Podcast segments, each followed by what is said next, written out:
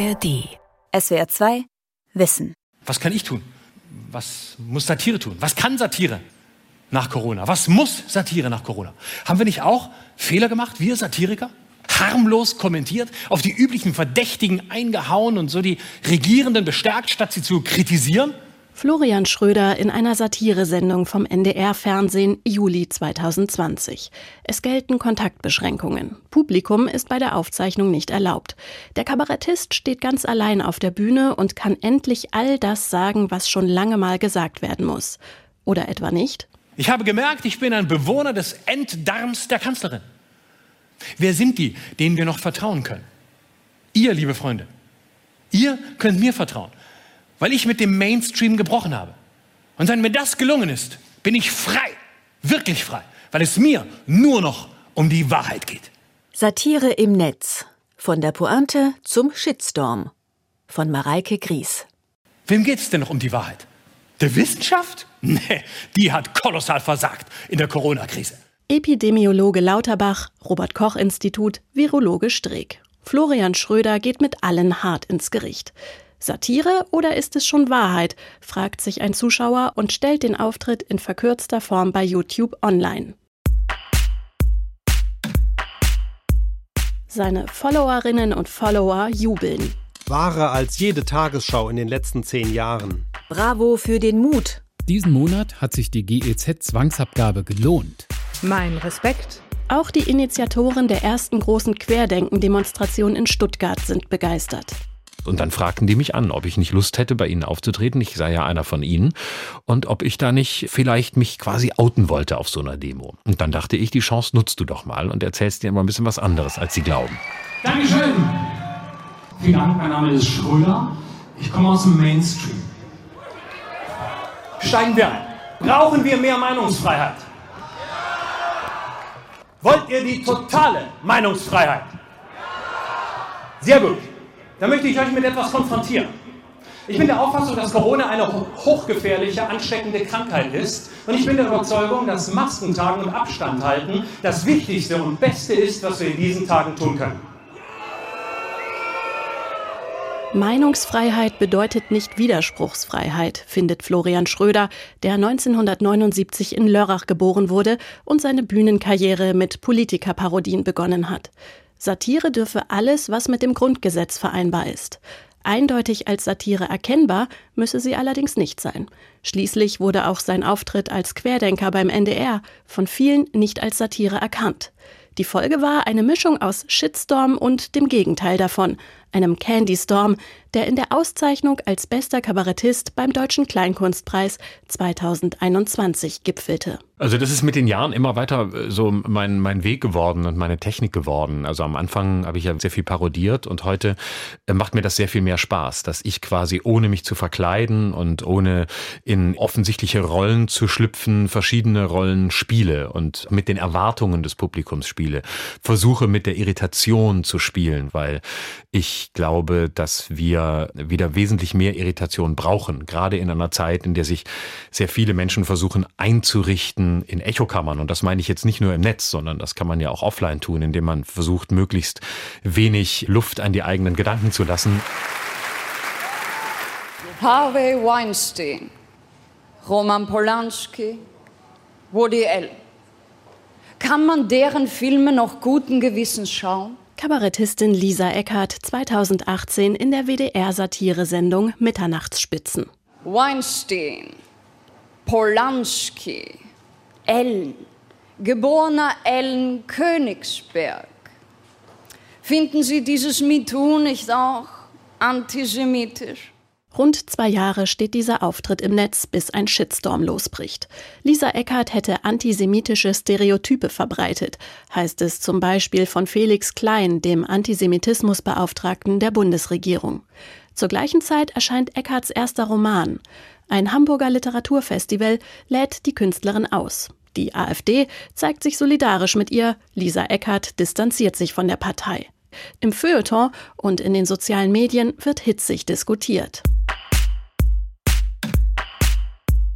Was dürfen wir noch sagen? fragt der Fokus. Ihr Roman hätte sich wohl nicht ganz so verkauft, wenn Eckart nicht durch Vorwürfe, die zu unterkomplex sind, um sie zu zitieren, Zielscheibe der neuen Auftrittsverhinderungskultur geworden wäre.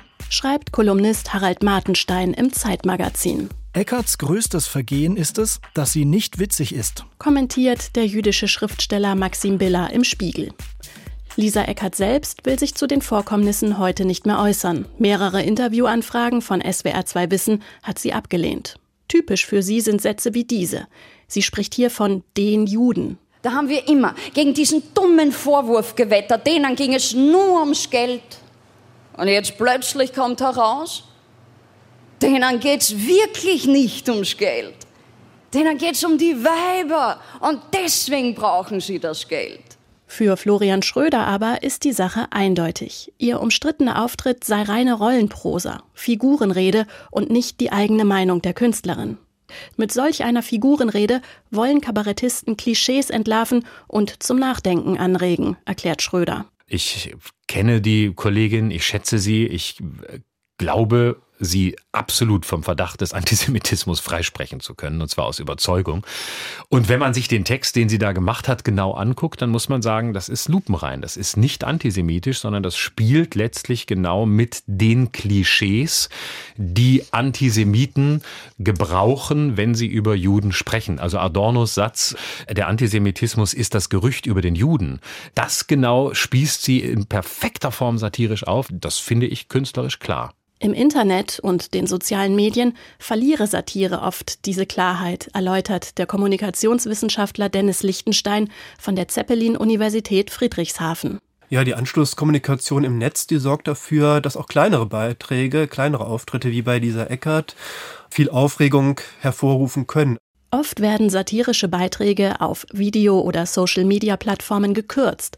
Der Zusammenhang geht verloren. Und das Publikum ist ein anderes als in einem Kleinkunsttheater. Als Satirikerin oder Satiriker muss ich also nicht mehr nur das Bühnenpublikum mitdenken, das eher homogen ist, bei dem ich weiß, wenn die Leute sich eine Karte gekauft haben für die Veranstaltung, dann besteht eine hohe Wahrscheinlichkeit, dass sie mit mir sympathisieren und dass sie auch ungefähr wissen, welche Haltung ich vertrete und wahrscheinlich auch eine ähnliche Haltung selber mitbringen in die Veranstaltung.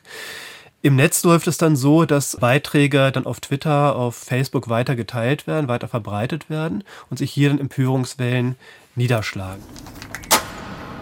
Hallo. Nehmen Sie doch einen Moment. Ja. Diese Empörungswellen registriert und sammelt das Mainzer Kabarettarchiv. Seit über 25 Jahren arbeitet dort der Archivar Matthias Thiel. Es gilt der alte Satz, der bei Tucholsky in dem berüchtigten Was darf die Satire Aufsatz drinsteht, nämlich wenn man bei uns einen politischen Witz macht, sitzt halb Deutschland auf dem Sofa und nimmt übel. Heute kann man das politisch wegnehmen aber es sitzt immer noch halb Deutschland auf dem Sofa, hat halt heute ein Smartphone in der Hand und fängt an zu tippen. Während es heute oft beim Übelnehmen bleibt, konnte Satire vor 90 Jahren lebensgefährlich sein.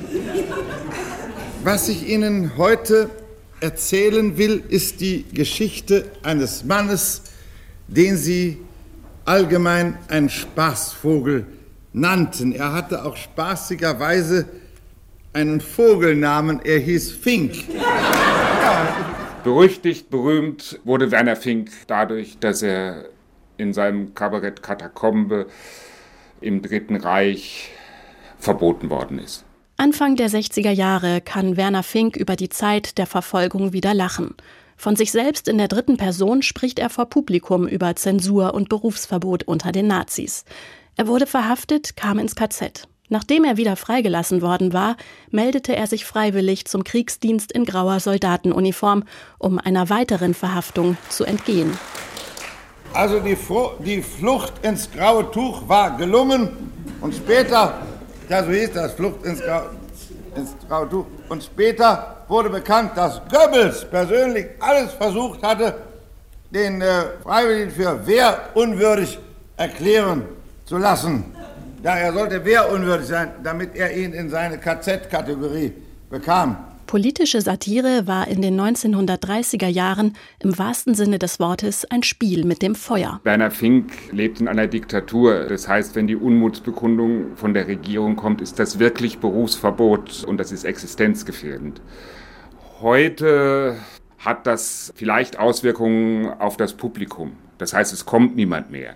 Es gibt kein Berufsverbot in dem Sinne. Es gibt auch nicht die Bedrohung damit, du kommst in den Knast.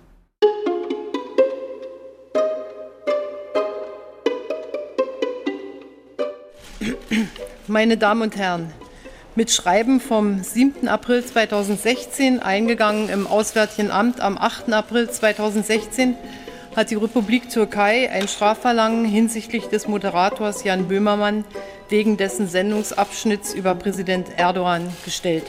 Kanzlerin Angela Merkel muss eine Erklärung abgeben wegen eines bis dahin wenig bekannten Satirikers.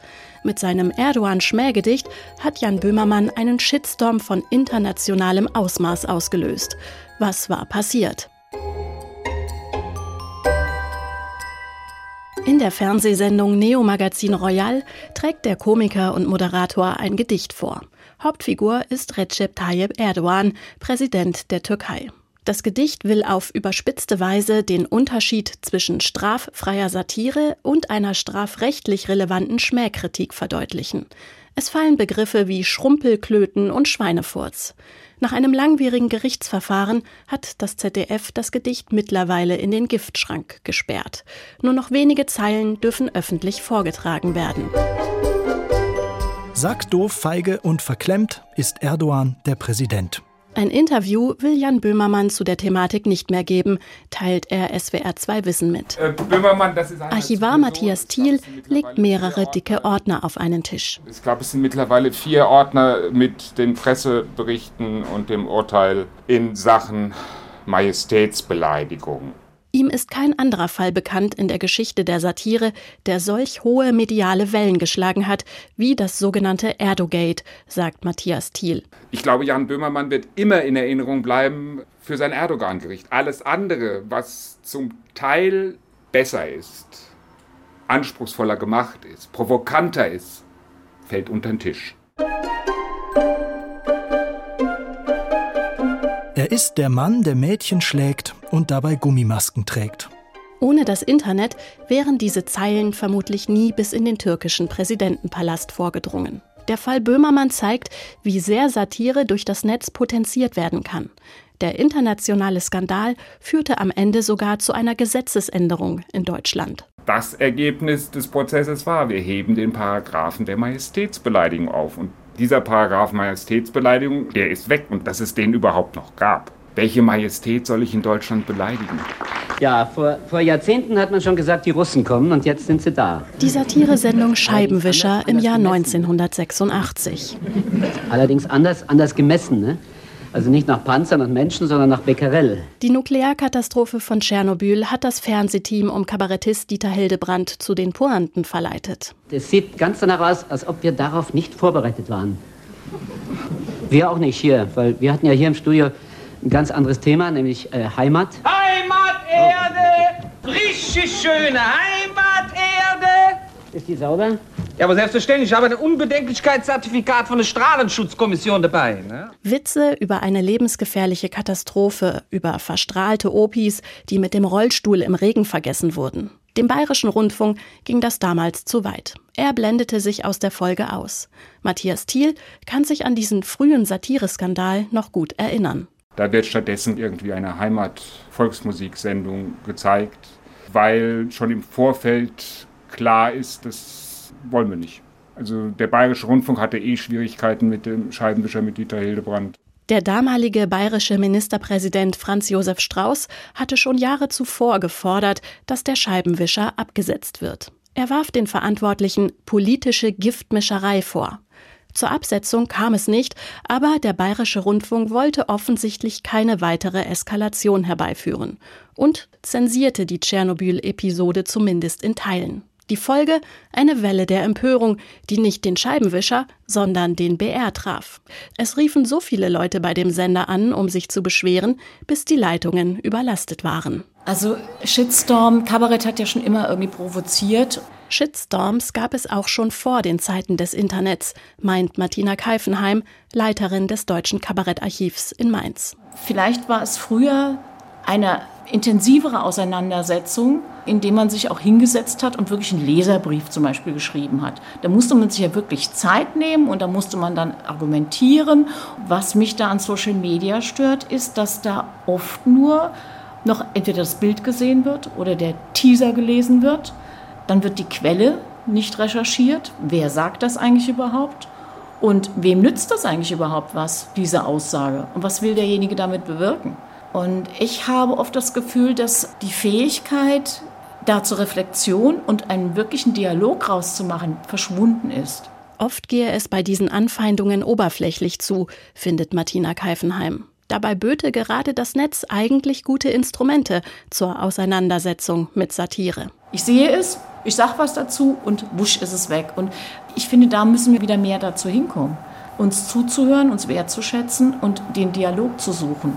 Oder auch meinetwegen auch die Diskussion dazu um eine Sache. Aber sie muss halt immer um die Sache gehen und nicht die Person verletzen.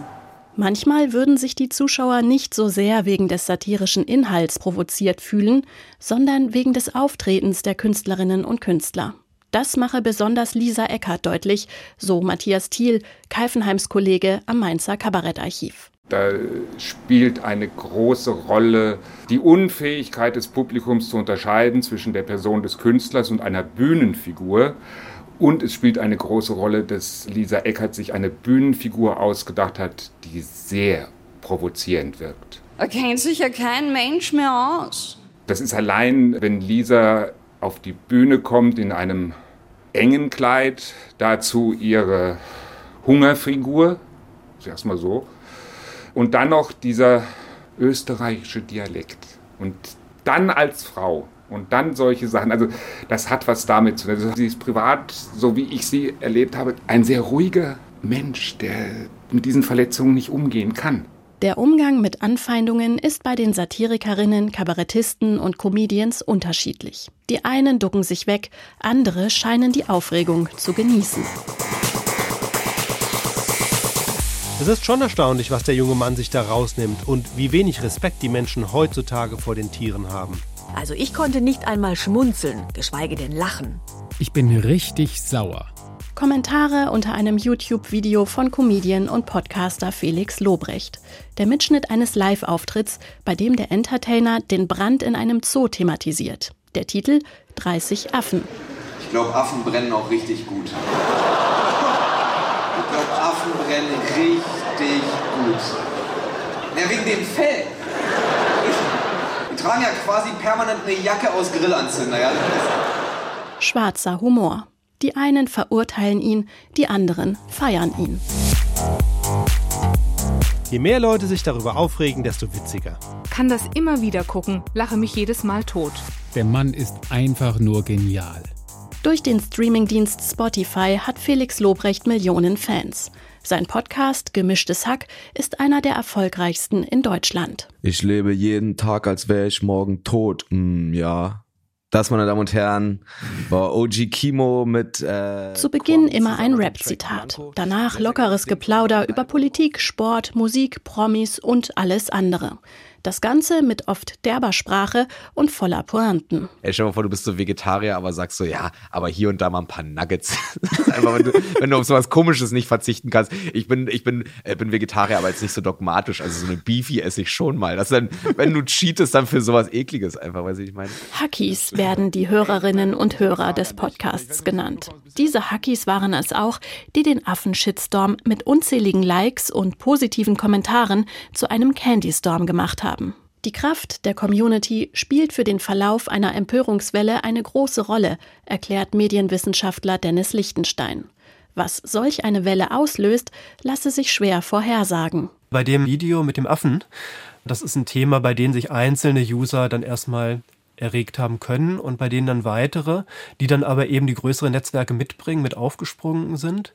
Und da hat es dann die Eigendynamik entwickelt. Solch eine Eigendynamik sei typisch für jeden Shitstorm. Bei den Ursachen könne man in der Regel zwei verschiedene Varianten ausmachen. Ich würde schon unterscheiden zwischen Shitstorms, die gesellschaftspolitisch aufgeladen sind an aktuellen Themen und bei denen wir schon klare Fronten auch innerhalb der Gesellschaft haben zu den Themen und Themen, bei denen eine gewisse Pietät dann meinetwegen auch verletzt ist. Das wären jetzt die Affen, die ja, dem Brand zum Opfer gefallen sind. Oder wenn ich mir vorstelle, es würde jetzt heute ein Satiriker auftreten und zum Tod der Queen eine größere Satire machen, die da in die Persönlichkeitsverletzung damit reingehen würde, dann könnte ich mir vorstellen, dass hier ein ähnlicher Shitstorm äh, losbrechen würde. Bei Shitstorms zu gesellschaftspolitischen Themen stecken oft Menschen mit Kalkül dahinter die schon bereit sind, zu bestimmten Themen eine Empörungswelle loszuschlagen, die untereinander dann auch vernetzt sind und eigentlich nur auf einen entsprechenden Stimulus mit warten. Das kann ein Beitrag von Lisa Eckert sein, das können Beiträge von Dieter Nuhr sein.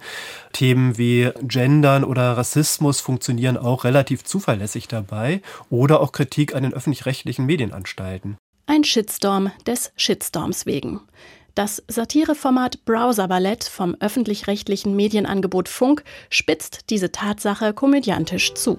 Ey, so ein Shitstorm ist doch einfach nur feige. Wenn die Leute mir Scheiße ins Gesicht werfen wollen, dann sollen sie mir wenigstens in die Augen sehen. Schon landet ein brauner Fladen in seinem Gesicht. Das Video überspitzt die positiven Nebeneffekte eines jeden Shitstorms. Es gibt Kommunikation, wenn auch oft recht einseitige. Und ein Thema oder eine Person bekommt große Aufmerksamkeit, so wie das fiktive Dorf Mühlenbeck beim Browserballett. Mühlenbeck war lange wie ausgestorben. Kein Mensch mehr auf der Straße, kein Stammtisch, alle nur noch im Internet. Und dann haben wir im Ortsberat überlegt, wie kriegen wir die Leute wieder zusammen im echten Leben.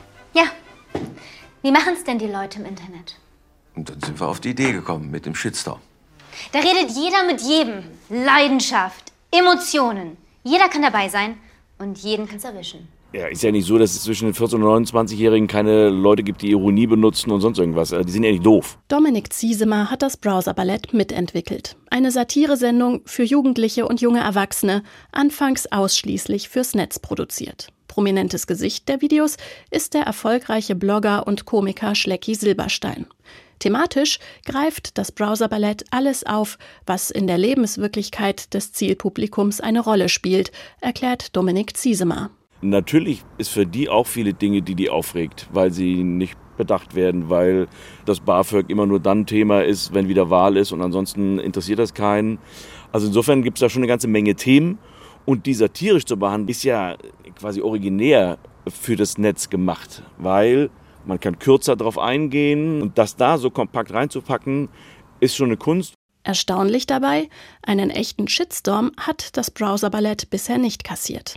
Im Gegenteil, egal ob sie Political Correctness, Impfpflicht, Gendern oder sonst ein heißes Eisen anpacken, die Community jubelt. Applaus kam teilweise sogar von überraschender Seite. Wir haben ja auch versucht, gerne mal den anderen Blick zu kriegen, also nicht immer von der äh, vermeintlich politisch linken Seite, sondern einfach das Ganze auch mal aus der anderen Sicht zu sehen. Dann hat man natürlich tatsächlich unten auch mal Likes von der AfD. Das freut einen natürlich nicht, zeigt aber wieder auch in weiten Teilen, dass die die Ironie nicht verstanden haben. Aber Beifall kann sich schnell ins Gegenteil wenden. Gab es zuvor noch den digitalen Daumen nach oben, kann der zwei Clips später wieder nach unten zeigen. Die haben gesehen, wir haben mit AfD ähnlichen Logos gedreht und dann haben die sich aufgeregt. Und äh, da ist man auch in der Grenze, wie machen wir das so, dass es auch juristisch noch sauber ist. Ne? Weil wenn du den kleinsten Fehler machst, haken die sich genau in diesen kleinen Fehler. Den ganzen Rest interessiert die gar nicht mehr. Aber wenn du, ah, ihr habt unser Logo verwendet, das ist Markenkern, das dürft ihr nicht. So, und dann hat man eine Klage am Hals, wo man irgendwie denkt, okay, darum ging es jetzt gar nicht. Da journalistisch sauber zu bleiben, das ist das Handwerk, das wir einfach ordentlich machen, hilft schon sehr viel, wenn denn ein Shitstorm kommt. Wirklich problematisch wird es dann, wenn es nicht bei der Auseinandersetzung im Internet bleibt. Wenn dann das AfD-Mitglied dann an der Tür einer der Macher klingelt, da wird es dann langsam ein bisschen übergriffig. Das ist passiert. Ja. Und da sind wir dann auch ein paar Sicherheitsstufen, weil dann geht es dann auch um Ängste. Wir sind Satiriker, aber wenn es in die offene Konfrontation kommt, haben auch wir Ängste und haben möglicherweise eine Familie oder sonst irgendwas. Und offene Bedrohung wollen wir auch nicht haben.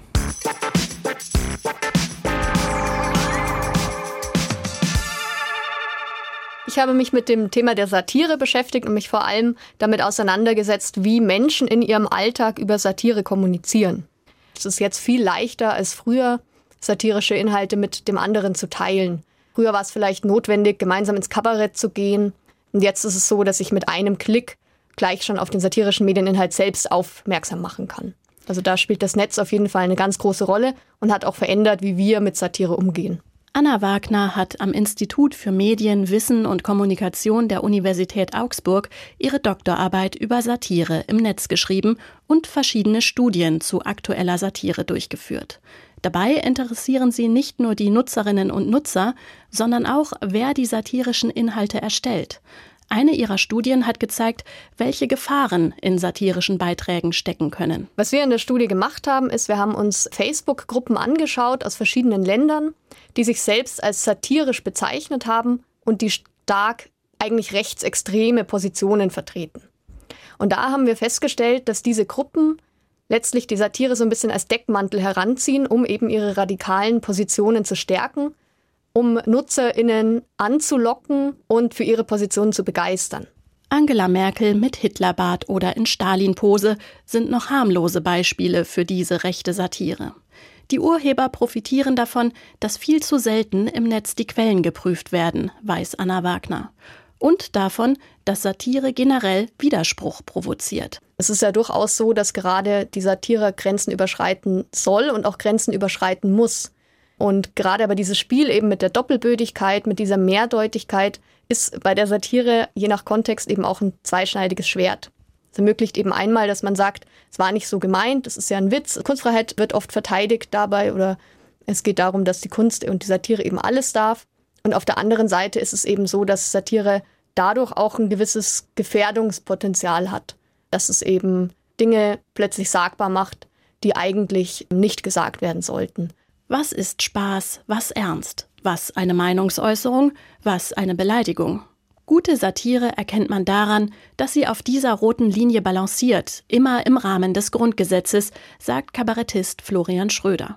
Aus Angst vor einer Empörungswelle auf diesen Balanceakt zu verzichten, sei der falsche Weg. Ich halte nicht so viel davon, wenn man sich einrichtet in der Position, wir, die wir hier sind, die wir uns satirische Formate angucken, wir sind ja auf der Seite der Guten, denn wir haben es verstanden und wir lassen uns nochmal bestätigen, was wir sowieso schon wussten. Das ist zu viel Selbstbestätigung. Und ich finde es wesentlich interessanter, sich das anzugucken, wir sind eben nicht die Reinen, sondern ich bin der Advocatus Diaboli und ich verführe euch dahin, mal zu gucken, was da noch so in uns schlummert. Satire provoziert seit jeher, das ist ihre Aufgabe.